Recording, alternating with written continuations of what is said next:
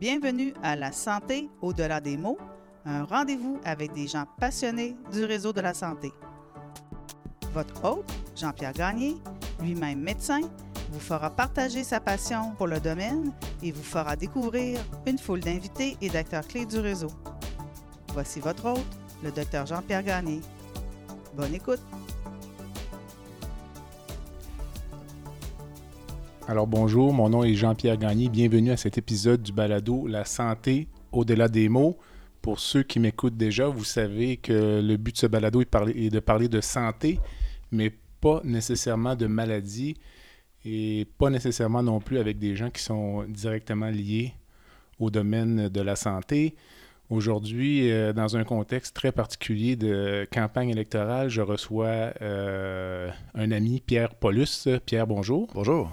Donc, euh, j'annonce d'emblée mes couleurs. Donc, euh, je suis un ami et un supporter de M. Paulus. Donc, euh, ceux qui m'accuseront d'avoir un parti pris, je vais quand même tenter d'être très objectif. Je sais que j'ai un politicien devant moi qui va essayer de me faire quelques passes, mais je vais quand même rester aux aguets. Alors, en quelques mots, comment j'ai connu Pierre Paulus, c'était à l'époque où il était PDG de la revue Prestige. Et il nous avait notamment accompagnés à la Fondation du CHU de Québec pour une activité qui s'appelle la virée Voiture de rêve, euh, notamment en 2013, la, la, première édition. Notre première rencontre avait été, Pierre, je ne sais pas si tu te rappelles, dans les bureaux de prestige. Oui, euh, absolument. une ancienne banque, je pense. Donc, euh, c'est une des premières personnes qui avait adhéré au projet, puis qui nous avait aidés, puis qui nous supporte encore, puisque la revue Prestige est encore une entreprise familiale. Avant ça, moi, j'avais eu connaissance de ton existence lors de la première campagne fédérale euh, en 2011. Tu t'es présenté à l'époque dans Louis Hébert. Et euh, le premier souvenir que j'ai, moi, je ne sais pas si tu vas t'en rappeler, c'est un débat qui avait eu lieu à Place Laurier. Où l'animateur était Michel Lacombe. Oui, absolument. Et euh, je me rappelle, je ne sais pas trop pourquoi, mais je passais là, j'ai ah dit, je vais aller écouter Pierre Paulus, tiens. Puis le, Pierre Paulus que j'ai vu à l'époque comme politicien n'est certainement pas le Pierre Paulus euh, qu'on connaît aujourd'hui? Est-ce que toi, tu perçois la différence? Ben, c'est sûr que dix ans plus tard, euh, ben, premièrement, merci pour l'invitation, Jean-Pierre. J'apprécie beaucoup de participer à, ton balado. c'est sûr qu'en 2011, c'est première campagne, première expérience. on, arrive dans un domaine euh, qui, qui, est connu, mais en même temps méconnu, parce que lorsque tu es candidat, c'est, tout est nouveau. Puis en plus, j'étais avec, euh, comme conservateur, j'étais avec des gens qui étaient déjà au gouvernement. Donc, quand tu es candidat, tu te ramasses à faire des débats. Euh, tu dois t'assurer de ne pas dire n'importe quoi. C'est ce qui est le grand défi dans les premières fois. De ne pas parler de choses que tu ne connais pas ou de ne pas dire des choses que, ton parti ne supporterait pas. Donc, c'est un peu ça qui est le défi. Mais en même temps, je, m'étais bien débrouillé, je crois. J'ai le souvenir que ça allait bien, mais on voyait qu'il y avait une certaine nervosité. Le souvenir que j'en ai, en tout cas, tu n'avais pas l'air d'un poisson dans l'eau, nécessairement. mais ça m'amène en fait à te poser la question euh, peut-être on devance les choses, mais tu as toujours été dans l'opposition. Euh, c'est une situation qui peut être quand même confortable, entre guillemets, puisqu'on est surtout dans le rôle de celui, du tout au moins du point de vue du public. Ce qu'on voit des politiciens dans l'opposition, c'est des gens qui critiquent, qui accusent, qui essaient tout le temps de prendre le gouvernement euh, un peu de, côté, alors qu'on va peut-être en parler tout à l'heure, certainement, du travail de député. C'est pas juste ça, le travail de député, mais comment tu envisages ça d'être au pouvoir, puis de, hmm. d'être dans l'autre fauteuil, puis là, c'est toi qui es attaqué quotidiennement par l'opposition officielle, puis ça vient pas d'une personne, ça vient de tout bord, tout côté. Très bonne question. Et effectivement, lorsqu'on se présente, euh, l'objectif, c'est de gagner, gagner le gouvernement. Parce que c'est le gouvernement, lorsque tu es dans un parti qui est, au pouvoir, tu as les deux mains sur le volant, comme il y en a qui ont déjà dit. Exact. Tu peux euh, mettre en place les, différentes politiques que tu veux voir pour les Canadiens, pour les Québécois. Donc, c'est sûr que d'être dans un gouvernement, euh, il y a cet avantage-là. Euh, en même temps, il faut faire la différence parce qu'un député, tu peux être un, exemple, aujourd'hui, c'est le gouvernement libéral qui est en place, mais tu peux être un député libéral et avoir aucun pouvoir parce que le gouvernement, l'entité gouvernementale exécutive est, séparée de la Chambre des communes. Mm. Donc, parfois, même ça peut être, euh, si tu n'es pas ministre dans un gouvernement, tu peux avoir une position en étant un libéral, par exemple, ça peut être très parce que les gens ont des attentes envers toi, mais tu n'as pas de contrôle. C'est vraiment le Conseil des ministres qui contrôle la game. Qui dirige. Oui. Tandis que là, maintenant, ben oui, je suis dans l'opposition depuis 2015 et j'espère que cette année, on est en campagne actuellement, qu'on pourra gagner le gouvernement et ben aller diriger les destinées du Canada. Ben, manifestement, on n'est pas en politique pour être dans l'opposition. Euh, c'est pas mon objectif. Exactement. Je te pose, euh, pourquoi Louis Hébert en 2011? Tout simplement parce que dans le, la circonscription de Charlebourg de Saint-Charles était déjà détenue par euh, un conservateur, c'est Daniel Petit, qui était le député à, ce moment-là. Donc, Louis Hébert était un, comté qui était disponible, qui était quand même dans la région de Québec, proche de chez nous. C'est pour ça que j'étais pas un grand parachuté, parce que c'est à C'est juste à côté, Mais euh, c'est la raison pour laquelle j'étais dans le Weber. Puis, euh, pourquoi te lancer en politique? Bonne question. C'est la question que les gens vont se poser souvent. Pourquoi aller euh, prendre un rôle politique dans la liste, dans la grille d'évaluation des métiers les plus appréciés, comme toi, comme médecin, vous êtes dans le top, puis les politiciens, mais nous, il faut faire attention, par contre. On, a une position fragile aussi à l'occasion, mais effectivement. Mais pourquoi choisir alors que j'étais en affaires avec la revue Prestige, justement, je gagnais bien ma vie, euh, j'avais d'autres entreprises, puis euh, la, vie, la vie allait bien. Il n'y avait pas de raison de vouloir me mettre dans une situation où que tu te mets euh, face à l'électorat, face au public. Mais ça, il faut revenir un peu en arrière dans la dans euh, mon, cheminement, dans le fond, si on parle de, ma vie avant la politique, premièrement, j'ai étudié en sciences politiques à l'Université Laval. Par la suite, j'ai fait en parallèle une carrière militaire avec les forces armées de réserve. J'étais officier, euh, j'ai terminé euh, officier supérieur, lieutenant-colonel. Donc, en étant dans le monde militaire, ça m'amenait à côtoyer le monde politique parce que l'édition du gouvernement fédéral avait beaucoup d'impact sur ma vie, sur la vie de mes soldats. Et avec Prestige, de l'autre côté, dans ma vie civile, euh, j'étais en relation constante avec la communauté d'affaires, les grands décideurs des grands enjeux de Québec euh, et euh, le monde politique. Donc, à un moment donné, ça me trottait toujours dans la tête le côté de pouvoir faire quelque chose pour aider les forces canadiennes, parce que je n'aimais pas à l'époque ce qui était fait par le gouvernement libéral. Et de l'autre côté, dans mon monde civil, quand je voyais le monde politique et le monde des affaires, ça, me motivait donc les deux ensemble, m'amenaient à voir le, euh, m'ont donné le goût de vouloir faire de la politique. Ça a commencé quand, ce goût-là? Ben, des années 2000, écoutez, j'ai commencé, euh, je me suis présenté en 2011, mais j'ai commencé activement avec le Parti conservateur en 2008. Donc, les années, là, vers la fin de ma carrière militaire, euh, j'étais en contact avec Stephen Blaney, qui était le député de Lévis. Mon régiment était à Lévis. là, j'ai eu mes premiers contacts plus proches avec les conservateurs via Stephen. Euh, puis à ce moment-là, j'étais en fin de carrière militaire et c'est là que j'ai dit, ah, il y a comme une opportunité qui se présentait. Le timing, est arrivé. Euh, bon, malheureusement, en 2011, la campagne électorale, ça n'a pas fonctionné pour moi. Il y a eu la vague orange avec Jack Layton, dont on souligne le 10e anniversaire de son Exactement. C'est d'ailleurs un néo-démocrate qui a été élu à l'époque. C'est ça, la vague orange. Denis Blanchette. qui avait gagné. Puis, euh, c'était parti remise. Et en 2015, dans Charlebourg-Saint-Charles, j'ai eu la conférence des citoyens. Alors, pourquoi le Parti conservateur, premier pitch politique de, ben, Parti conservateur, à la base, euh, moi, pour moi, euh, comme militaire, lorsque je regardais euh, la gestion des forces armées canadiennes, un gouvernement conservateur a toujours été favorable aux militaires, aux forces canadiennes. quand on parle d'achat d'équipement, quand on parle de respect de, la troupe, des militaires, beaucoup plus que du côté des, libéraux. Dans les arts chrétiens des années 90, c'était épouvantable. Les soldats n'avaient même plus de bottes. Je c'était n'importe quoi. On achetait des sous-marins usagés, on annulait des contrats. Euh, pour moi, comme militaire à l'époque, le respect de l'institution militaire, c'était beaucoup plus des conservateurs. Euh, il, y a, ce côté-là. Et aussi du côté, si je me mets dans ma vie civile, le côté du respect euh, des fonds publics, de l'économie de, la gestion de la crise, par exemple, en 2008, de Stephen Harper, lorsque la crise mondiale économique est arrivée, la façon dont M. Harper, avec Jim Flaherty, qui était ministre des Finances, ont fait en sorte de, Il a fallu réinvestir pour aider à empêcher que l'économie crache, mais en même temps, ressortir de là pour arriver à balancer un budget. Euh, il faut le faire. Puis ça, c'est le côté du Parti conservateur que j'admire, que j'aime. C'est la saine gestion des fonds, des finances publiques. Dirais-tu que tu es un homme d'affaires qui fait de la politique? Ou tu es un politicien qui a fait de la business pendant une certaine partie de sa vie? Je pense que mon expérience de mes militaire et d'homme d'affaires fait en sorte qu'aujourd'hui, moi, je, en tout cas, je pense, et c'est ce qu'on me donne comme, comme feedback, comme compte rendu dans mon comté lorsque je rencontre des citoyens, c'est que j'ai un côté euh, projet. Là, je regarde, je suis toujours en mode proactif. Quand j'étais à Charlebourg, quand je suis arrivé en 2015, j'ai dit, bon, je dois connaître, là, le côté militaire est arrivé. Je dois connaître mon territoire correctement, connaître tous les groupes communautaires, qui, euh, les groupes sportifs de personnes âgées, euh, les handicapés.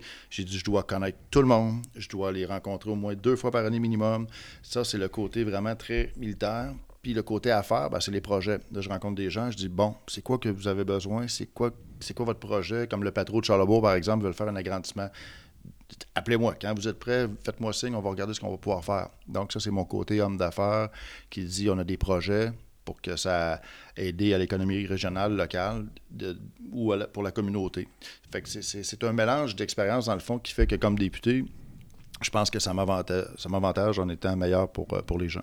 Tu parlais de ta carrière militaire, tu as été déployé notamment à Chypre pour les Nations Unies. Euh, donc, peux-tu nous parler un peu de la, période? Parce que l'ONU est allé à plusieurs reprises. Le, Pour comprendre, c'est un conflit. L'île avait été scindée en deux. Oui, à Chypre, euh, ça a commencé en 1964, les tensions là-bas. Il a commencé à avoir la présence des Nations Unies. Puis en 1974, la Turquie a fait comme une, opération offensive. Ils ont débarqué sur l'île. L'île de Chypre, dans le fond, c'est des communautés turques et grecques qui se côtoyaient depuis des millénaires. Mais à un moment donné, euh, la Turquie a décidé qu'elle voulait prendre le contrôle de l'île.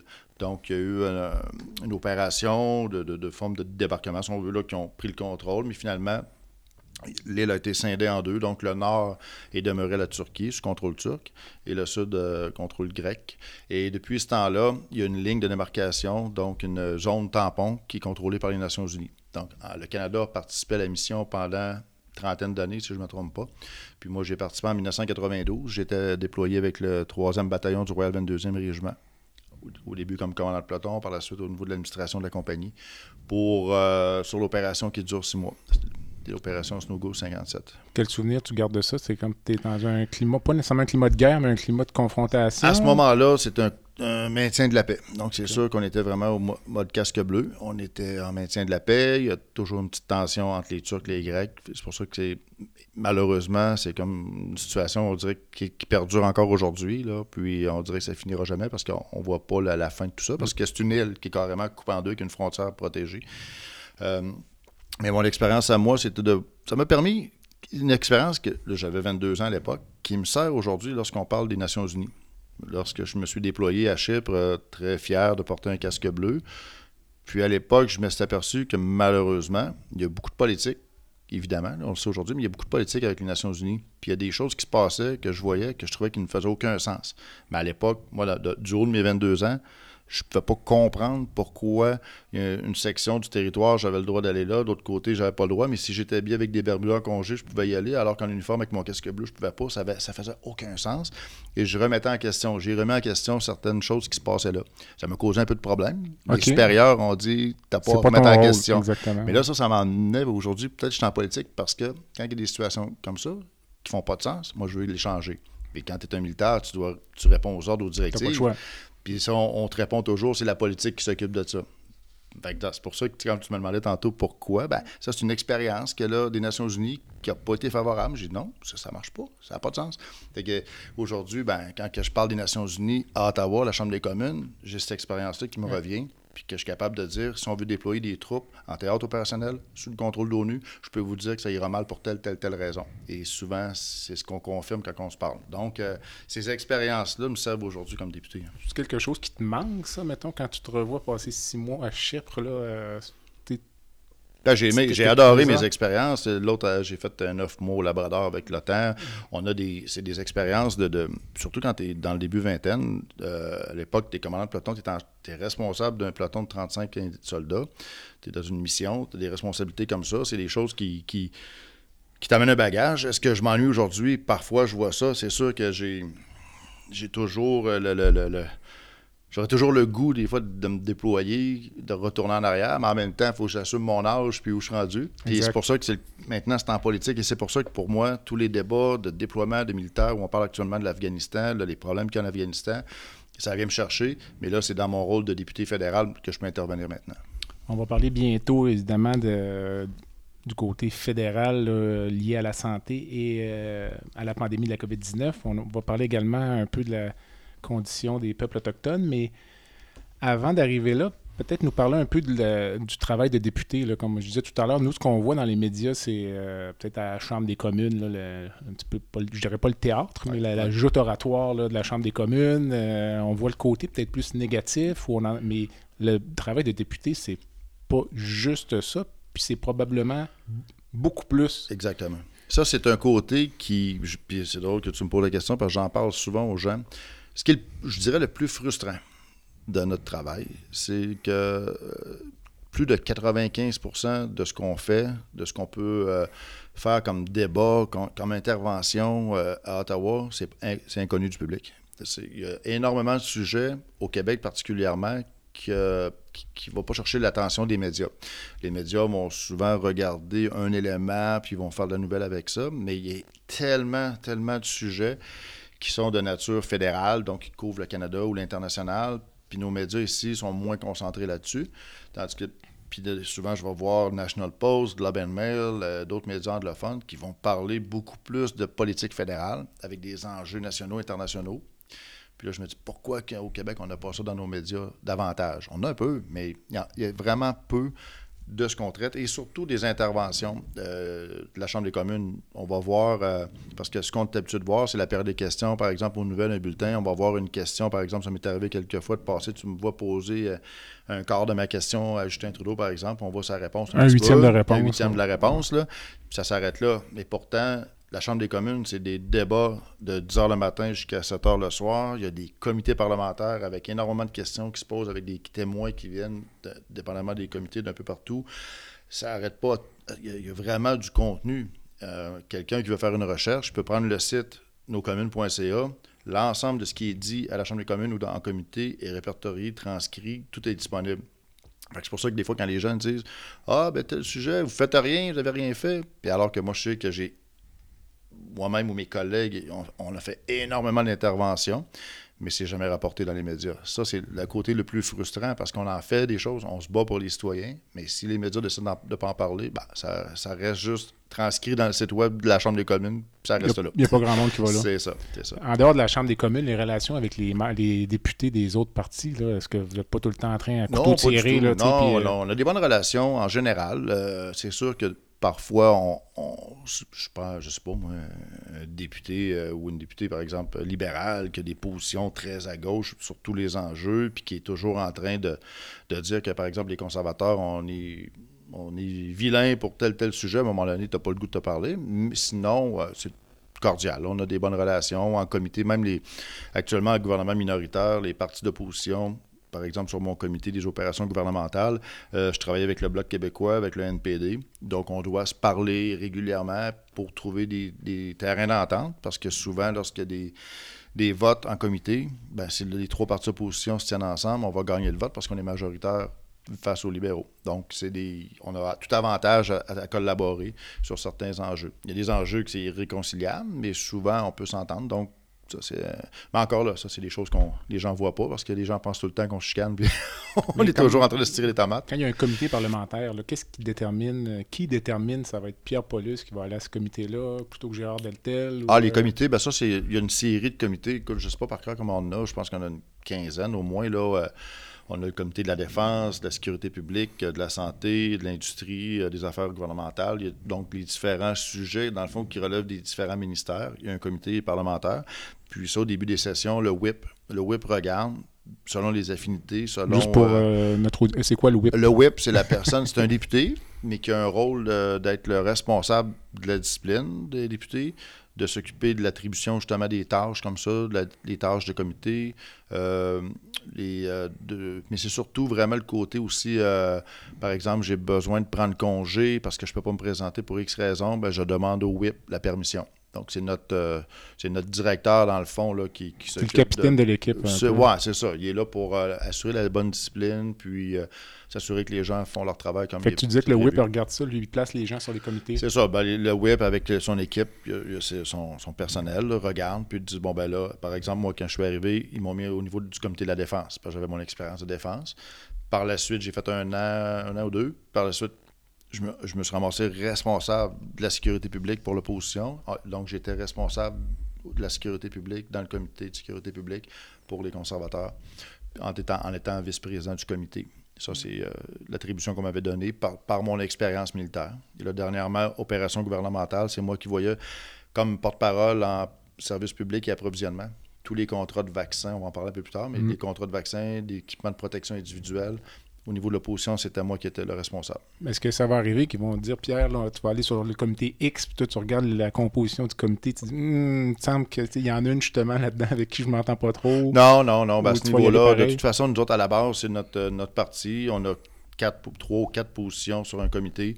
le web nous dit voici, tu vas être là. Puis on, s'installe. Après ça, ben, les gens des autres partis, on prend qui sont là, on n'a pas à dire un mot là-dessus. Ça prend combien de temps à s'habituer à, je dirais, la vie parlementaire, mais surtout le, contexte de la Chambre des communes, d'être à l'aise pour se lever puis euh, poser une question? Parce que même si j'écoute ça à l'occasion, mais il n'y a pas beaucoup de monde, mais il y a des gens qui écoutent ça quand même. C'est un peu stressant. Là. Euh. Absolument. Ça prend, c'est sûr que dépendamment de notre expérience de vie, parce que tu as des gens qui, dans leur vie publique, sont habitués de parler en, public ou de faire des interventions, donc eux, ça va être plus rapide. D'autres qui n'ont pas eu nécessairement cette euh, chance-là ou cette entraînement-là, euh, ça va être plus difficile. Mais en même temps, c'est une des raisons pour lesquelles, souvent, comme moi, j'ai eu la chance d'avoir des postes importants au sein de ce qu'on appelle le cabinet fantôme. Donc, le, notre organisation de cabinet fantôme, c'est les gens qui font face au ministre du gouvernement. Euh, on m'a donné des rôles importants et presque tous les jours, j'ai des questions. Parce que j'ai démontré que j'étais en mesure de poser des questions de façon efficace et de faire, euh, de soulever des réponses. Euh, ça, c'est une, euh, ça appartient à chacun. Il y a de mes collègues qui, eux, sont excellents en comité d'un point de vue plus technique, de poser des questions plus techniques, mais que dans la Chambre des communes, on ne les verra jamais. Donc, c'est, notre organisation choisit les personnes qui posent des questions selon les aptitudes. Puis, comme je disais, j'ai des collègues qui sont hyper. Euh, ils vont lire tous les rapports en détail, ils vont annoter les rapports, puis ils vont poser des questions en comité que moi, je vais peut-être avoir moins de temps parce que je vais être plus occupé dans un autre genre de communication. OK. Fait que ça dépend des gens. Euh, tu commences à réfléchir à ton après-carrière politique. c'est trop tôt. Non, ben c'est sûr que moi, là, ça va faire six ans. J'espère, cette élection-là, que les gens de Charlebourg de Saint-Charles vont me faire confiance à nouveau et qu'ils vont me garder encore pour une couple d'années. C'est sûr et certain que euh, j'adore ce que je fais. Euh, je pourrais continuer encore là, euh, tant et aussi longtemps que les gens vont vouloir me garder. Je vais te poser une question, mais si c'est difficile ou si tu ne veux pas y répondre, mais je suis certain que tu vas être à l'aise avec. Que penses-tu, on en a parlé il y a quelques jours, la position du Bloc québécois qui dit que la meilleure solution pour le Québec, c'est un gouvernement minoritaire, en sachant qu'en même temps, ça crée une forme d'instabilité, ça, ça, génère des élections rapprochées, ça coûte euh, 600-700 millions. Oui, 600 millions, une campagne électorale, une élection. C'est, sûr que pour le Bloc québécois, euh, ils n'ont pas vraiment. Eux sont toujours en mode, premièrement, opposition éternelle.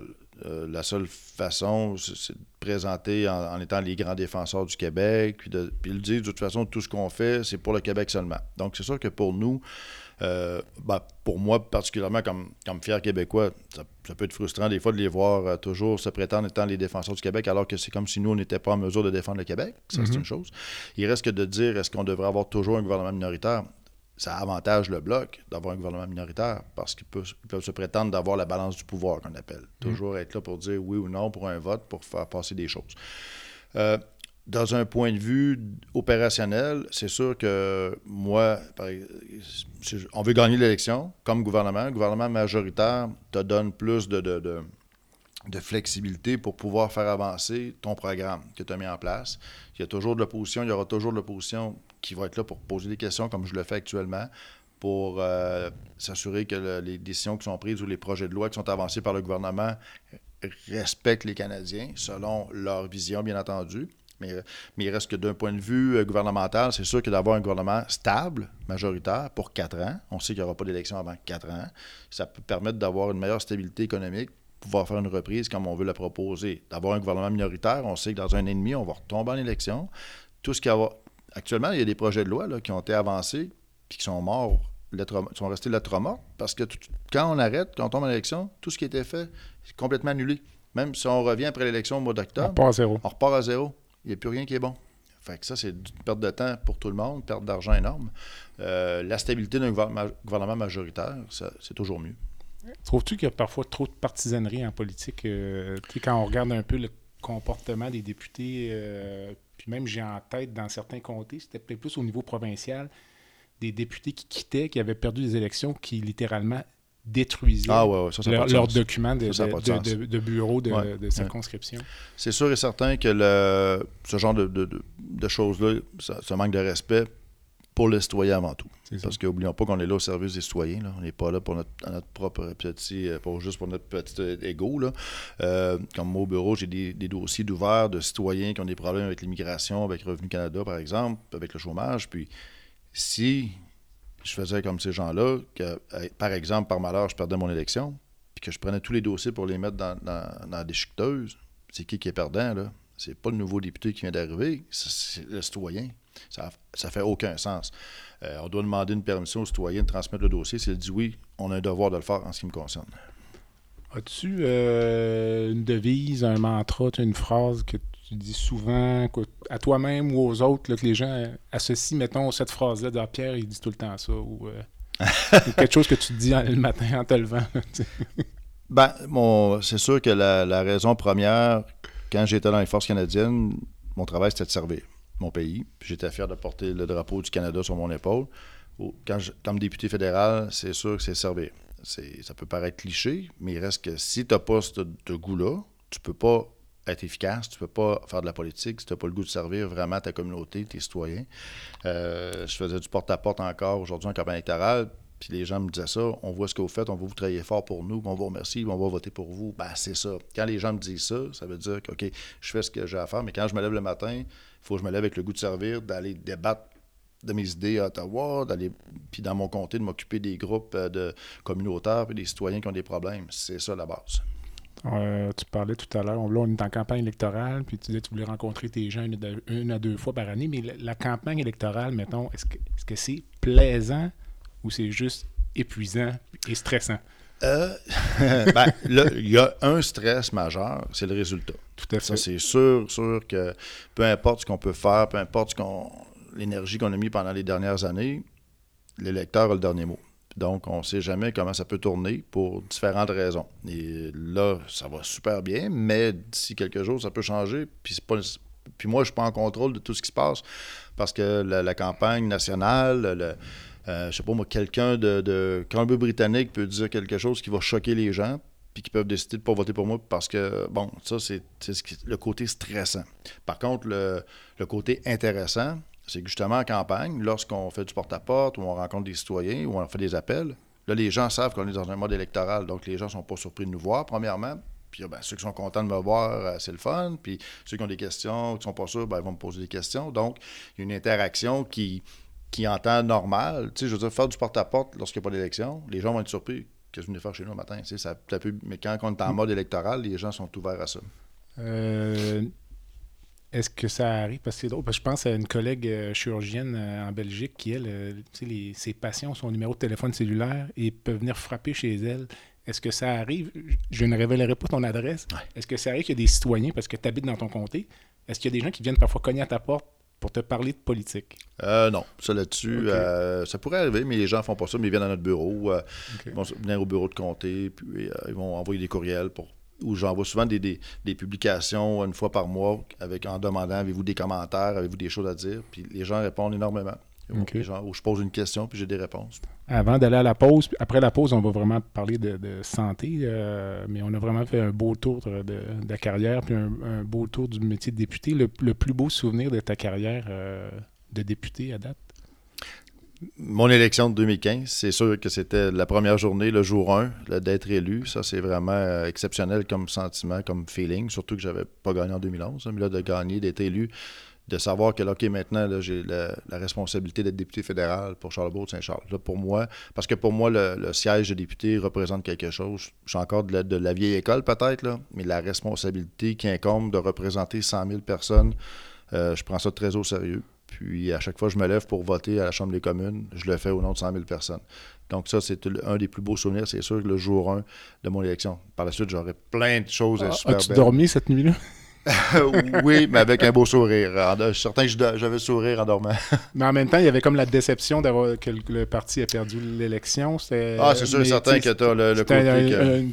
Une, petite, déception en même temps. C'est sûr que j'aurais aimé mieux qu'on gagne le gouvernement en même temps, mais bon, là maintenant, ça, se passe en 2021. Alors, écoute, euh, merci Pierre. On prend une petite pause, puis on revient euh, donc euh, avec Pierre Paulus, qui est député de Charlebourg-Haute-Saint-Charles. Le podcast La santé au-delà des mots est une présentation du groupe conseil Beauchamp, Beaulieu, Dessureau, Toupin de la financière Banque nationale Gestion de patrimoine. Comme nous croyons que la santé financière fait partie de la santé globale, nous sommes heureux de nous joindre au docteur Jean-Pierre Gagné pour vous souhaiter une bonne saison de la santé au-delà des mots. Tu veux lancer ton propre podcast mais tu ne sais pas comment t'y prendre? Pas de problème. Mouton Marketing peut t'accompagner de la conception au lancement. Envoie ton idée de podcast à bonjour à commercial gomouton.com. Bonjour à commercial g. L'univers du podcast t'attend. Alors, après cette pause, nous sommes de retour avec euh, Pierre Paulus, député euh, conservateur dans Charlebourg, Haute-Saint-Charles. Pierre, euh, en deuxième partie d'entrevue, je voulais parler d'abord des relations, de la condition des nations autochtones au Canada. Dans, dans un passé relativement récent, l'opinion publique a été secouée par l'affaire Joyce et Chacuan dans la région de Joliette. Il y a eu ensuite les, les découvertes là, de centaines de sépultures là, anonymes sur les sites de pensionnats euh, autochtones. C'est quoi ton opinion, mettons, personnelle face à, ça en 2021? Ben, ce qui s'est passé premièrement avec et Echequan, c'est sûr, c'est complètement fou et inadmissible. Je veux dire, mais en même temps, là, je veux pas trop m'en mêler parce que ça relève du ministère euh, de la Santé du Québec. C'est géré par le Québec. Moi, je suis au fédéral, donc on garde nos, compétences, mais il reste que d'un point de vue humain, c'est sûr qu'on trouve tous déplorable ce qui s'est passé avec euh, Mme Chakwan. Pour euh, les, euh, les pensionnats autochtones, c'est terrible. c'est sûr que là, ce qu'on préconise, nous, du côté conservateur, c'est vraiment faut qu'il y ait une enquête indépendante qui sache vraiment, qui, qui fouille à savoir vraiment qu'est-ce qui s'est passé comment ça que ces enfants-là qui sont ramassés dans des cimetières anonymes, est-ce que est-ce qu'il y avait des. Est-ce qu'ils étaient identifiés? Est-ce que c'est parti avec le temps? On ne sait pas. Là, on ne sait rien. On, fait, on a juste comme des bribes d'informations. Euh, ce qu'on demande, nous, c'est d'avoir vraiment une enquête détaillée, de savoir qui sont ces enfants-là, pourquoi, à quelles circonstances, circonstances sont ramassés, enterrés comme ça, sans aucune autre forme d'identification. Euh, ce qu'on sait, c'est que, bon, il y a les familles, ça coûtait trop cher à l'époque, retourner les enfants aux familles, mais il reste que c'est quand même inadmissible. Il n'était même pas avisé du décès de leur C'est ça, il n'était même pas avisé. C'est, non, tout, ce qui s'est passé dans les pensionnats autochtones, euh, il y a énormément de questions et on se doit d'avoir des réponses afin de, premièrement, d'informer des familles qui sont encore existantes, sûrement il y a encore des familles qui sont là et qui, ont besoin de réponses, et de comprendre pourquoi aussi le Canada a agi de cette façon-là. Parce que c'est quand même euh, le passé récent. Là. C'est pas, pas comme ça le fait pas 200 ans, non, non, c'est la génération de nos parents. Euh, Absolument. Des années, même début du siècle, même les années 40, 50, 60 encore. Même dans les années 80, je pense. Je ouais, 90, il y avait encore des pensionnats. C'est ça, c'est ça. Donc, non. Puis, euh, il y a une réalité au Québec, il y en a eu, évidemment, mais il y a une réalité aussi dans l'Ouest. Ça, c'est une chose que je me suis aperçu comme lorsque je suis arrivé à Ottawa que notre, euh, on a souvent une méconnaissance de, comment le, Canada est organisé au niveau des peuples autochtones, avec les relations avec les différentes provinces. Je me suis aperçu euh, à un moment donné, qu'en Saskatchewan, par exemple, si on regarde la, carte, on prend la province de Saskatchewan, on prend les villes principales, puis autour de ça, c'est quasiment juste des territoires autochtones. Ça, c'est une réalité qui est complètement différente de ce qu'on peut vivre. Au Québec, on en a beaucoup, c'est sûr, mais la proportion dans ces provinces-là, même en Colombie-Britannique, c'est vraiment euh, les grands territoires, beaucoup de communautés, énormément de communautés. Donc, c'est pour ça que quand on entend souvent de relations avec les Autochtones d'un point de vue canadien, puis des problèmes qu'il y a, euh, nous, on, des fois, on comprend mal, parce qu'ici au Québec, on a des bonnes relations avec les communautés autochtones. Il y a eu le traité qui a été fait à l'époque, puis la, la, la, la, vie en général, ça passe euh, relativement bien au Québec avec les différentes communautés, alors qu'ailleurs, c'est différent. Les, scandales dont on a parlé récemment, comment ça a été reçu au sein de la classe politique euh, ah, globalement, c'est unanime. C'est de malaise? Oh, ben oui, absolument. Y a-t-il de la honte? Euh, oui, puis c'est de voir que souvent, on va, on va faire la leçon à d'autres pays. Exactement. Puis que là, on se ramasse chez nous dans un historique très récent qu'on a eu des situations comme ça. On, se doit de se regarder dans le miroir et de faire un constat et trouver les réponses et aussi de dire à un moment donné, là, euh, dans l'ordre de leçon pour d'autres, mais chez nous, quand ça s'est passé, tu, fais quoi là? Donc, euh, faut, euh, faut pas non plus. je pense qu'il faut, faut s'assumer, prendre nos responsabilités et s'assurer que ça se reproduise plus. As-tu des pistes de solutions? Là? Parce qu'évidemment, ça fait longtemps qu'on en parle. Euh, je parlais avec un ami à Montréal récemment. Qui, les, sépultures sur les pensionnats autochtones, pour lui, c'était comme ce que j'appellerais, excuse l'anglicisme, le tipping point. Là, mm-hmm. Ça fait longtemps qu'on entend parler de toutes sortes de choses, mais ça, c'était comme trop. Là, ah, absolument. Ça, je pense que ça a fait comme découvrir une réalité mais inconnue, méconnue la population en général.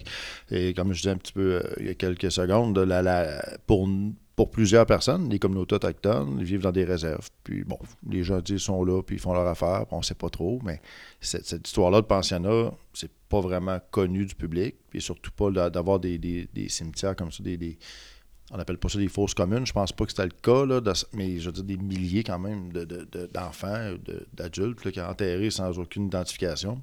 Ça, ça a comme dépassé les limites là, de, pour le citoyen qui se dit comment ça qu'on a fait ça chez nous? As-tu l'impression que ça a déjà comme ça a spiné, mais pas si longtemps que ça dans, dans la sphère ben, publique ça, quand on pense à ça. Là, ça, c'est la réalité, malheureusement, de tellement de nouvelles que ça va durer 24 heures, 48 heures, des fois bon, une semaine ou deux parce que c'est un sujet très après ça, bon, ça tombe un peu dans l'oubli, puis la vie continue. Ça va tellement vite aujourd'hui qu'une euh, une nouvelle est remplacée par une autre. Euh, souvenons-nous des barrages justement autochtones. On a eu des problèmes de barrages autochtones en début février 2020.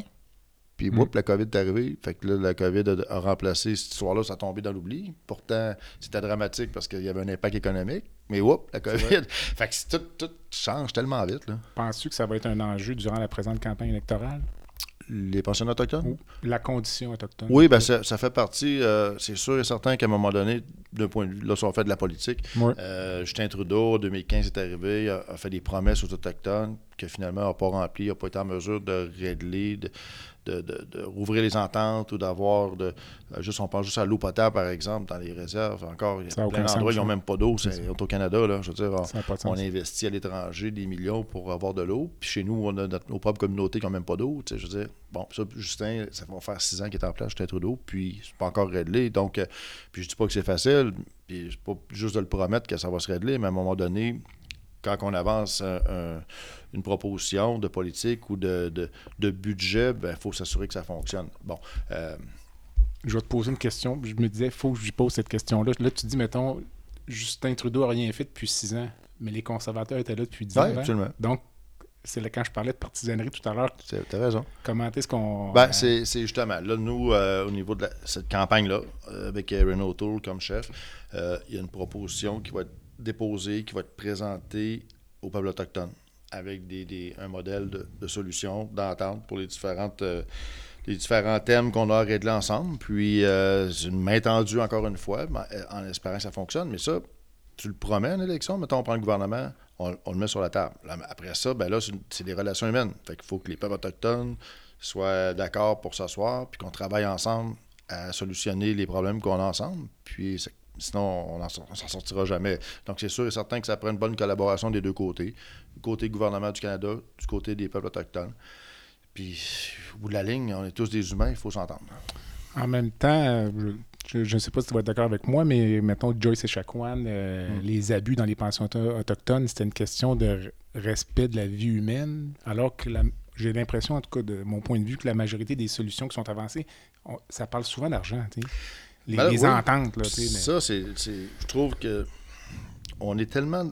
C'est une bonne question. on a beau donner de l'argent à une communauté pour les dédommager, mais je veux dire, si on ne change pas l'intégration les relations humaines, le respect mutuel, ça change absolument rien. Absolument. Puis moi, c'est ce que je déplore souvent actuellement, depuis beaucoup avec le gouvernement Trudeau, c'est toujours parler avec un chèque. Mais, mais quand tu fais seulement, je dis, bon, ben, je vais donner 5 milliards. Tiens, je suis fin, là, je donne 5 milliards aux Autochtones. Oui, mais c'est parce que c'est pas juste l'argent. S'il n'y a rien d'organisé de façon cohérente, qu'il n'y a pas de, une entente claire, cet argent-là va finir par se ramasser, on ne sait pas où, on ne sait pas comment.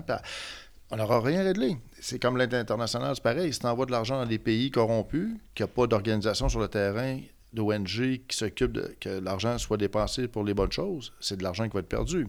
Donc, mm. on, le vit à l'international et on le vit chez nous. Et c'est pour ça qu'à un moment donné, juste parler d'argent, c'est pas la solution. Ton opinion sur euh, la nomination de la nouvelle gouverneure générale, Mary Simon, qui est autochtone, originaire du Nunavut. D'abord, la, nomination d'une personne autochtone comme gouverneur général, certaines personnes, même dans la communauté autochtone, ont dit que ça n'a pas de bon sens. C'est la représentante de la reine. Puis euh, elle a été colonisée. Je veux dire, il y a comme une espèce d'ambiguïté qui est là. Puis j'aimerais t'entendre un peu là-dessus. Puis deuxièmement, sur le fait qu'elle soit une langue anglophone. Mm premièrement, ça, la, décision d'accepter une nomination de gouverneur général en tant qu'autochtone, c'est sûr que ça la regarde elle. C'est elle qui est autochtone et qui, qui vit avec le fait d'être critiqué par le peuple autochtone qui va dire Hey, c'est pas vrai que tu vas aller représenter le colonisateur ou la Grande-Bretagne, bon, peu importe. Euh, ça, c'est son choix, elle. Par contre, le fait que madame soit pas bilingue dans le sens de anglais-français, et de se défendre en disant je suis bilingue, je parle anglais et Inukchuk, ou euh, je ne sais plus exactement le nationalité, le bon mot. Mais il reste que pour moi, le, français, on met tellement d'efforts à travailler, à faire des propositions justement pour le Québec, pour les francophones hors Québec, de s'assurer que la deuxième langue, une des deux langues officielles qui est le français, soit respectée et mise en valeur au Canada.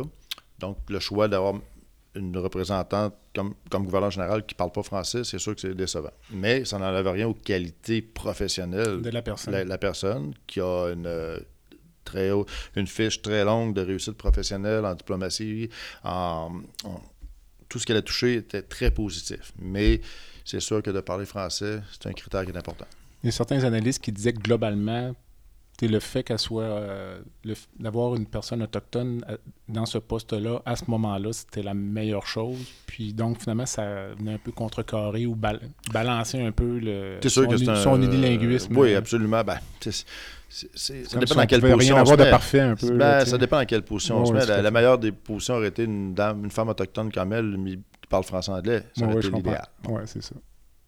Puis, en tout cas, on va peut-être apprendre le français. J'ai été reçu par la reine Elisabeth II, qui est la reine. Elle parle français très bien. Donc, euh, je m'attends que mon gouvernement Alors, premier message pour les gens qui veulent faire de la politique, apprenez l'anglais et le français en bas âge. oui, c'est ça. Euh, on va parler un peu de la pandémie euh, de la COVID-19 euh, au Canada. Je regardais ce matin 1 470 000 cas. Il y a eu presque 27 000 décès, une mortalité de 2 Ton souvenir du début de la pandémie, mars 2020, quand ça on a entendu parler dans le temps des fêtes, mais mm-hmm. c'est le virus chinois, ça avait l'air comme juste un. C'était pas, ça ne nous concernait pas directement. Puis à un moment donné, ça a été comme une ben, claque en, pleine face. Le 30 janvier 2020, euh, j'ai siégé au comité de la santé à Ottawa, comité d'urgence qui avait été mis en place à notre demande. On m'a demandé, à ce moment-là, je m'occupais de sécurité publique, on m'a demandé d'assister, de siéger au comité spécial. J'ai posé des questions le 30 janvier 2020, on était avant le mois de mars, un mois et demi avant. J'ai dit, où sont les protocoles sur la loi de la quarantaine? Où sont, euh, qu'est-ce que vous faites? Qu'est-ce qui se passe?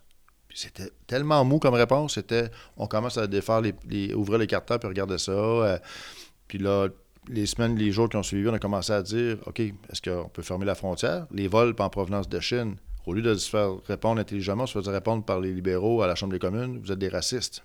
Parce que là, on parlait de Chinois, on ne parle pas de Chinois, on parle d'un virus qui provient actuellement de la Chine. Et on a eu l'Italie à un moment donné, on a fait la même chose pour l'Italie. Fait que la réponse euh, gouvernementale très faible. La, vérificatrice générale, même dans un rapport qui est sorti au mois de mai cette année, a déclaré dans son rapport qu'elle était complètement découragée par la, capacité de réaction de Santé Canada, de l'organisation, face à tout ça toi, ton souvenir personnel de ça, de dire que ça, tu sais, finalement, euh, on, a, le même âge. Non, mais vraiment, ta personne, toi, il y a une pandémie qui rentre au Canada, on a à peu près le même âge, on est dans la cinquantaine. je pense qu'on a un mois de différence, ouais. c'est ça. Alors, as-tu eu peur pour toi, pour toi là, tu? Ben, c'est sûr que j'ai eu la même inquiétude. Ta famille. Ben oui, bon, on a eu la même inquiétude, je pense, euh, que la population en général, de dire c'est quoi ça? Premièrement, lorsque tu vois un virus que tu sais pas, que à un moment donné, tu as des informations qui disent finalement, ben c'est peut-être pas pire qu'une grippe ou qu'un rhume, ou que là tu vois qu'il y a des, pays, il y a des morts. Là, tu sais pas trop. en même temps, la Chine sont tellement obscures, opaques, qu'on n'avait pas. On voit des images sur Internet de Wuhan à l'époque qui étaient complètement barricadées. tu dis, qu'est-ce qui se passe? Fait que tu essaies d'en savoir plus. Puis là, c'est là que tu as besoin d'un système d'alerte cohérent au Canada, qui est en place, qui a été malheureusement fermé en 2018 par les libéraux, qui permet d'avoir des, spécialistes, des, gens qui vont dire OK, c'est quelque chose, c'est une menace qui est réelle. Mais la, question, oui, c'est inquiétant, mais c'est là que tu as besoin d'informations. Et quand le mélange de la politique et du médical, on est dans une entrevue ici euh, avec un médecin, euh, c'est là que je trouve que c'est compliqué, que c'est dangereux. Parce que lorsqu'on parle d'un aspect médical, moi, je connais rien là-dedans. Il faut que je me fie à des médecins, des spécialistes, des microbiologistes, euh, de, tous les spécialistes qui touchent aux, infections, tout ça, qui pour que nous, comme politiciens, on puisse savoir quoi dire aux citoyens. Puis ça, cette relation-là, on l'a vu comment ça se passait avec, euh, au Québec, par exemple, avec la gestion du gouvernement du Québec. Puis au fédéral, c'est la même chose. Je t'ai interrompu, tu as, mentionné le mot frontière. Donc, ouais, ben, au niveau politique, pour moi, c'était un des enjeux que j'ai soulevé moi-même en tant que porte-parole en sécurité publique avec mon parti.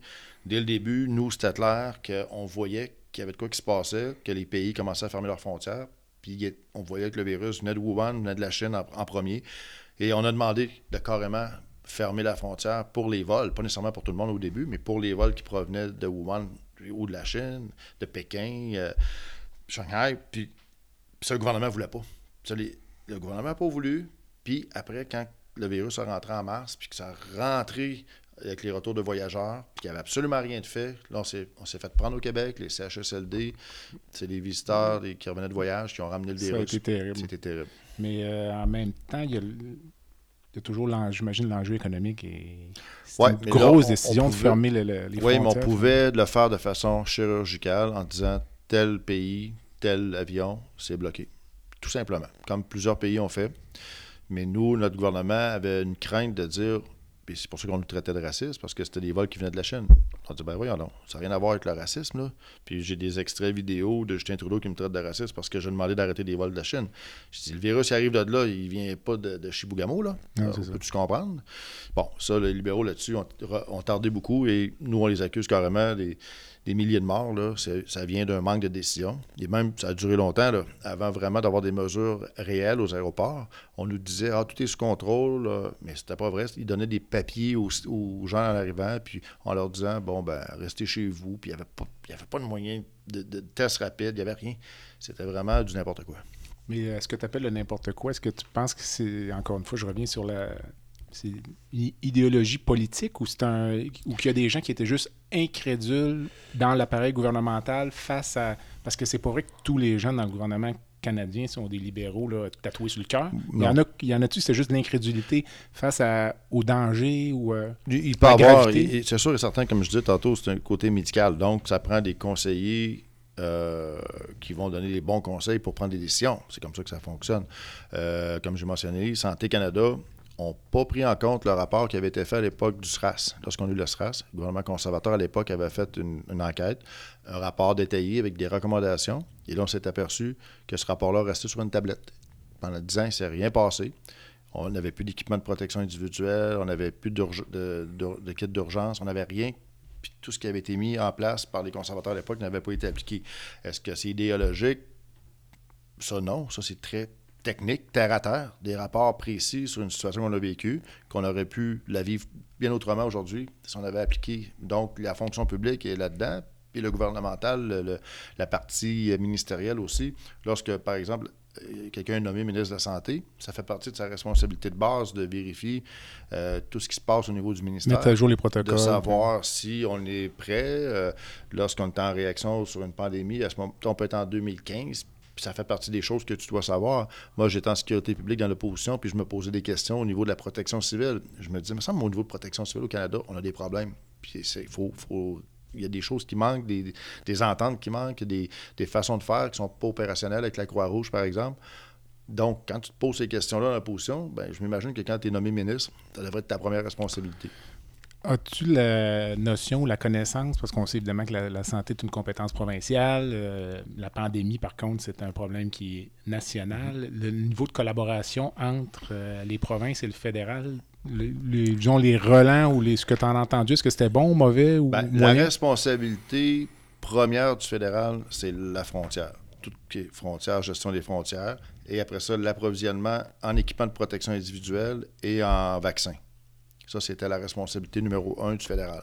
Parce que la province peut faire ce qu'elle peut, mais ce n'est pas la province qui va négocier des contrats avec des compagnies de vaccins. Euh, oui, les provinces peuvent faire de l'acquisition de matériel de pays directement, mais c'est beaucoup plus facile de passer via le pays pour faire des relations avec d'autres pays. Donc, c'est pour ça que le fédéral, à ce niveau-là, c'était sa responsabilité numéro un.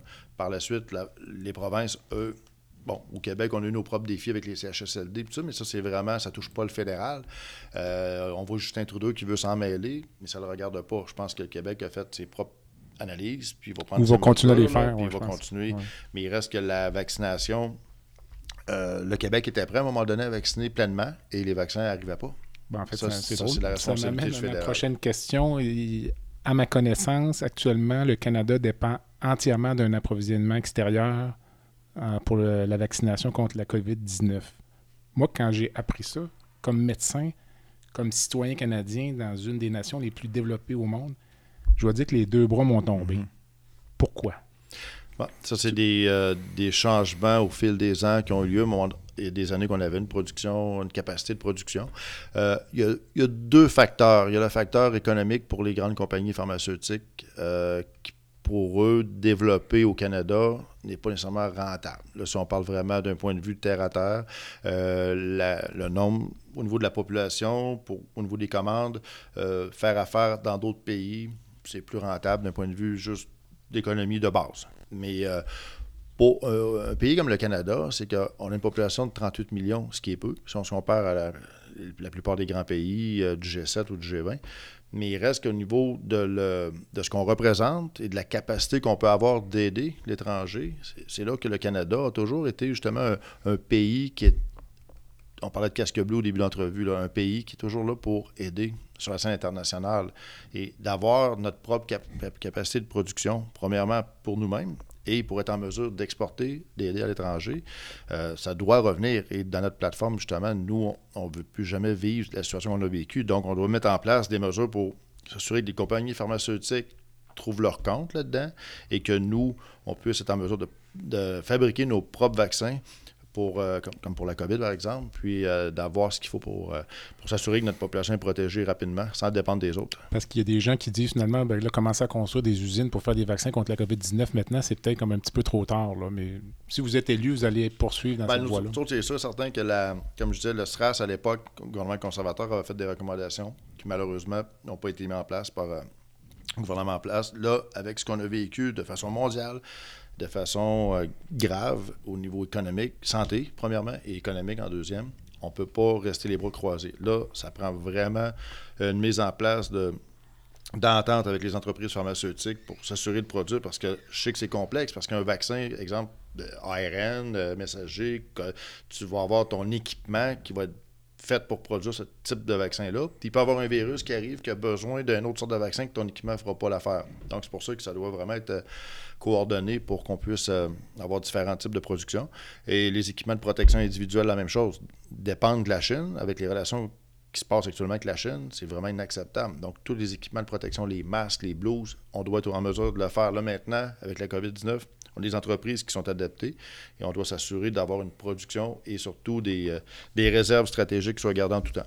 Es-tu surpris de. Quand, lors du confinement initial, l'économie était essentiellement fermée, comment tu imaginais le Canada un an et demi plus tard? Pensais-tu que ce serait comme la crise économique, euh, le chômage massif, euh, la catastrophe ou finalement tu ben, Actuellement, la, réaction initiale malgré ce que des gens peuvent penser, les conservateurs n'étaient pas contre les mesures d'urgence financière du Ça début. prenait. Ça prenait. On n'avait pas le choix parce qu'à partir du moment où le gouvernement prend la décision de fermer les entreprises, de fermer euh, les commerces, de tu peux pas euh, là, les gens perdent leur emploi, tout est fermé. Je veux dire, tu peux pas, avec une décision de ce genre-là, laisser les gens sans revenus. Donc, il fallait mettre des mesures en place. Là, maintenant, c'est sûr que sur le coup, on a jugé que les mesures étaient mal balancées, mal faites. Il y a des contre-coups là-dessus. Bon, aujourd'hui, c'est sûr qu'à court terme, on s'en sort bien de façon théorique. On s'en sort bien parce que les gens ont reçu de l'argent. Ils n'ont pas manqué d'argent. En général, les entreprises ont des subventions. Donc, en général, ça va bien à part les plus petits commerces qui n'ont pas eu accès à ces ressources-là et qui ont dû fermer. Mais dans le moyen long terme, on va subir des contre-coups des mauvaises décisions qui ont amené que là, on a creusé la dette, la dette incroyablement. Puis c'est de l'intérêt qu'on va avoir à, payer aux banques dans les prochaines années. Il va avoir un impact, c'est sûr, sur notre économie. Euh, un dernier point euh, sur la campagne actuelle. Je doute de ta réponse, mais la, décision du gouvernement Trudeau d'aller en élection en pleine pandémie, est-ce que c'est simplement une décision égoïste de Justin Trudeau parce que d'un point de vue parlementaire, point de vue de travail euh, de la Chambre des communes, il y avait l'appui euh, sans, sans aucune euh, négociation. Le NPD avait donné son appui tant et aussi longtemps qu'on était dans un mode de pandémie, le NPD votait en faveur de tout, tout, tout les projets de loi ou les, différentes motions des libéraux. Donc. Il ne pouvait pas être renversé. Il ne pouvait pas être renversé. Euh, le budget a passé plusieurs dizaines de milliards de dollars. Ça a passé comme lettre à la poste parce que le NPD a dit Moi, tant que je suis en pandémie, je vais voter avec vous autres. Oui, il y avait des débats en chambre, il y avait des heures d'attribuer qu'on on, brassait la cage parce que c'est notre travail de brasser parlementaire, parlementaire. Mais lorsqu'il arrivait le temps de voter, le vote passait. Donc, M. Trudeau avait aucun motif parlementaire de déclencher l'élection. La seule chose qui le motive, c'est de vouloir une majorité pour pouvoir euh, ne pas avoir à négocier, même pas négocier avec les autres partis. Est-ce que la gouverneure générale aurait pu refuser de dissoudre le Parlement? D'un point de vue théorique, oui. D'un point de vue pratique, non. Euh, le, le poste du gouverneur général est là pour donner la sanction royale aux différents projets de loi, mais il reste que le, premier ministre, le gouvernement, le, conseil exécutif euh, a vraiment le dernier mot. Et le premier ministre au Canada, c'est vraiment lui qui peut décider ou non de dissoudre son, gouvernement, le euh, Parlement. Ton opinion sur, euh, parce que probablement que ça va sortir en campagne, sur la vaccination obligatoire soit au niveau de la euh, population ou globalement ou pour certaines classes. la vaccination obligatoire, euh, comme là, M. Trudeau a essayé de nous nous a fait une petite jambette en début d'élection en disant qu'il voulait imposer la vaccination aux fonctionnaires fédéraux, ce qui nous a obligés à répondre à ça. Mais là, euh, M. Trudeau sait très bien mais il ne l'a pas dit à personne, que 95% des fonctionnaires sont déjà vaccinés. Il y a 3% qui ont des raisons médicales qui ne peuvent pas être vaccinés, puis il y a peut-être un petit 2% qui ne veulent pas pour différentes pour des raisons. personnelles. Donc ça, c'était très politique comme manœuvre. Il reste que pour nous, on recommande fortement, et on est le parti qui a forcé énormément pour avoir des vaccins rapidement. Lorsque les libéraux avaient décidé de faire affaire avec CanSino, une compagnie chinoise au début de la pandémie, qu'on s'est fait avoir, qu'on a perdu trois mois de temps, qu'on a négocié avec sept compagnies pharmaceutiques, qu'on n'a aucune idée des tarifs, tout ça. Ça, c'est des, euh, des, éléments qui démontrent qu'on a fait du travail pour euh, pousser le gouvernement à être rapide pour avoir les vaccins. Fait qu'on ne peut pas accuser les conservateurs d'être contre la vaccination. Au contraire, on a tout fait pour dire on veut des vaccins, on veut des vaccins. Mais serais-tu en faveur de mesures, mettons, obligées pour dire quelque chose? Euh, non, ben, travailleurs de la santé, obligé tel groupe? Ben, d'obligation, de vacciner. Tu ne peux pas obliger quelqu'un. Bon, là maintenant, ce qu'on voit, c'est qu'il y a des mesures de contrôle. Si vous n'êtes pas vacciné, l'histoire de passeport, puis tout ça, que là, moi je crois qu'on vit en société, euh, c'est des endroits publics, qu'à un moment donné, qu'il y ait un certain contrôle, ça je peux le comprendre. Mais euh, obliger quelqu'un à recevoir un vaccin, là, je pense qu'on tombe dans une autre étape. Même pour un travailleur de la santé? Ben, c'est délicat. Moi, je suis un peu embêté là-dessus, puis je suis vacciné, doublement vacciné. Euh, je crois que c'est efficace, on en a besoin. Euh, ma femme, mes enfants, on est tous vaccinés, il n'y a pas de problème. Mm. Mais c'est juste que l'obligation, j'ai de la misère à, Autant que je crois à la vaccination, autant d'obliger les gens, c'est pas, pas toujours évident. C'est pas évident. Euh, si vous êtes porté au pouvoir le 20 septembre prochain, au niveau vraiment de la gestion de la pandémie, quelles sont les premières mesures que vous allez mettre en place? Là, actuellement, on est en probablement quatrième vague, mais ça a l'air assez bien parce que justement la vaccination quand même est assez élevée. Là. Euh, là-dessus, nous, ce qui est notre, notre, notre focus là, à court, court terme, c'est vraiment d'assurer une reprise économique. Parce que là, comme je on parlait tantôt un peu d'économie, il va y avoir un backlash à un moment donné. C'est sûr. On va l'avoir. On voit que l'inflation monte. L'inflation monte à près de 4% M. Trudeau a répondu cette semaine que c'était pas son problème de faire des politiques monétaires, totalement inadmissible. Donc, nous, vraiment, les conservateurs, quand je parlais en début d'entrevue, c'est ce qui me motive d'être conservateur, c'est l'économie. Donc, de, s'assurer d'avoir les mesures en place pour une reprise économique, pour qu'on on reparte, remettre le monde au travail. en plus, au Québec, on a une pénurie de main-d'œuvre. Tu as des gens payés encore sur des programmes de COVID, alors que ces gens-là pourraient retourner au travail. Ça, c'est inadmissible. Il faut trouver des mesures pour retourner le monde au travail et faire en sorte que la machine reparte adéquatement. Euh, je m'attends. Euh, je vais te poser la question quand même parce que tu as répondu tout à l'heure. Si tu avais eu une baguette magique en début de pandémie, en mars 2020, si tu avais pu faire une chose la première journée, tu aurais fait quoi? Tu vas me dire les frontières? Ah, c'était la base. C'était vraiment, vraiment, vraiment. Le virus, moi, j'ai mentionné, c'était relevé là, à quelque part publiquement, j'ai dit la frontière était est notre première ligne de défense. Parce que là, quand c'est commencé, il fallait que tout le monde se protège avec des habits, les masques, les lunettes, puis envoyer donc. Mais moi, j'ai dit la frontière, c'était ça la première ligne de défense. Si on avait bien géré la frontière, le virus serait rentré pas mal moins vite, on aurait pu mieux contrôler, puis peut-être qu'on ne serait pas à 26 000 morts. Je vais poser une question facile là, pour conclure. Quelle note donne-tu au gouvernement euh, en place pour la gestion de la pandémie sur 10? Eh mon Dieu! Ils n'ont pas tout fait mal. Non, non, non, c'est ça. C'est pour ça que je vais, je vais leur donner un 6. 6. Puis juste à entendre sur la stratégie médiatique, euh, tant au niveau provincial que fédéral, qu'est-ce que tu penses du fait que les des deux côtés, en tout cas tout, au moins pour le Québec, là, puis euh, M. Legault, M. Trudeau, qui sortaient dans les médias tous les jours? Mhm. Je me suis demandé si c'était pas trop. Parce qu'éventuellement, quand tu as quelque chose d'important à dire, les gens ne t'écoutent plus. Vrai, on vrai. voyait François Legault à tous les jours. Ouais. Tu dis, quelle, quelle journée va-t-il vraiment dire quelque chose d'important? Puis quand on a recommencé à travailler, on n'avait pas le temps d'écouter. Que... Oui, mais ça, c'est la gestion des communications dans une situation comme ça est effectivement euh, pas évidente. Tu as besoin de ton premier ministre pour des annonces importantes. Euh, de le faire à tous les jours, à un moment donné, ça peut devenir peut-être. ton importance diminue parce que tu t'attends de voir le premier ministre Ton juste quand impact. c'est très grave. Exact. Euh, probablement- il y avait- mais ça, je- ça leur appartient. Moi, je ne veux pas me mêler des décisions du gouvernement de M. Legault. Au niveau fédéral, Justin Trudeau, lui, ce qui m'a vraiment déplu, c'est son attitude de, de jouer le- un rôle encore. On, aime, que M. Trudeau est prof de théâtre, d'arriver avec euh, euh, Rideau Cottage, là, son, euh, sa maison là, de, de- de- fonction, sortir dehors, se faire pousser la barbe, se faire pousser les cheveux pour démontrer que finalement, j'ai Les pas de coiffeur, fermés. j'ai pas de coiffeur, comme si lui avait pas accès à ça.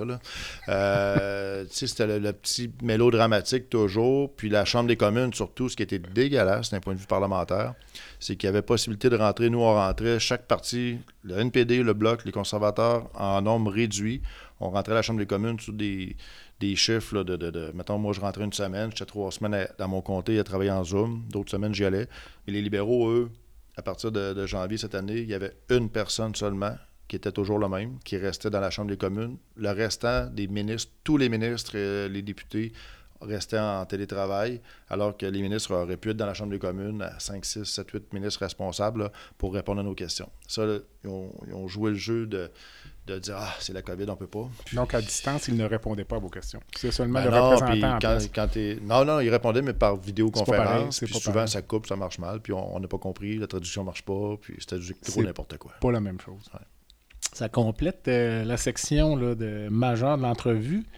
Euh, donc, je t'ai donné une baguette magique tout à l'heure pour changer quelque chose au niveau de la pandémie. Je vais la reprendre, puis t'offrir de rencontrer euh, n'importe qui dans le monde, vivant ou décédé, pour prendre un café ou un verre. Quel serait ton choix et pourquoi? Ouais, ça, peut, ben, ça peut paraître un choix étrange, mais euh, Dwight Eisenhower, qui était. euh, J'ai fait de l'armée, puis euh, je fais de la politique. Dwight Eisenhower, qui était le commandant des forces euh, alliées suprêmes lors du débarquement de Normandie, qui commandait tout le- le- le- l'ensemble des opérations. C'était vraiment euh, comme général. là, je veux dire, c'est tu peux pas avoir plus grand comme, comme mission, puis d'a- d'avoir réussi aussi avec euh, cette opération-là, euh, tout ce qui est la, Deuxième Guerre mondiale, spécialement le débarquement de Normandie, où mon régiment, que j'ai fait partie pendant 22 ans, le régiment de a débarqué.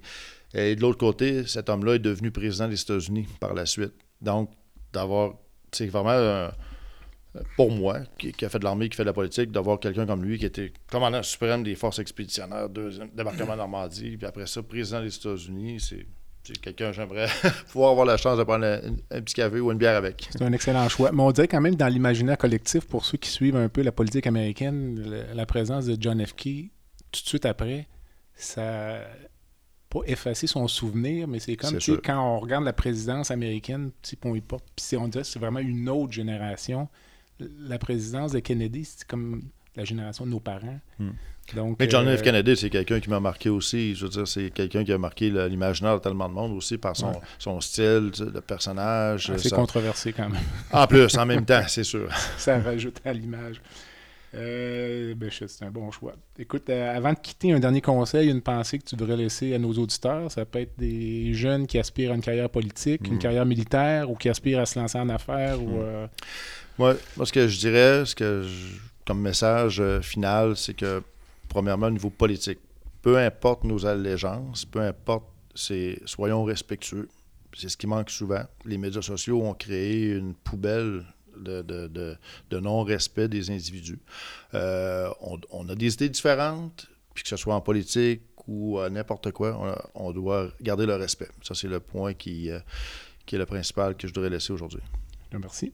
Alors, euh, ça complète notre entrevue. Je remercie Pierre Paulus, député Charlebourg au Saint-Charles. Pierre, merci beaucoup. Merci Jean-Pierre. Je te souhaite bonne chance pour la suite de la campagne. Puis, on va suivre ça avec intérêt au cours des prochaines semaines. Pas beaucoup de sommeil, beaucoup de travail. Et euh, j'invite par ailleurs les auditeurs à visiter euh, le site web baladosanté.ca au B-A-L-A-D-O-S-A-N-T-E.ca. Vous trouverez toutes les informations pour euh, retrouver le balado sur les différentes plateformes. Je vous invite à vous abonner au balado sur la plateforme de votre choix. Sur le site web, vous pouvez vous inscrire également au site web. Vous pouvez laisser un commentaire, suggérer des invités. Et je fais également un appel aux commanditaires qui aimeraient supporter euh, ce balado. En attendant, je suis Jean-Pierre Gagné. Vous avez écouté La santé au-delà des mots. À bientôt.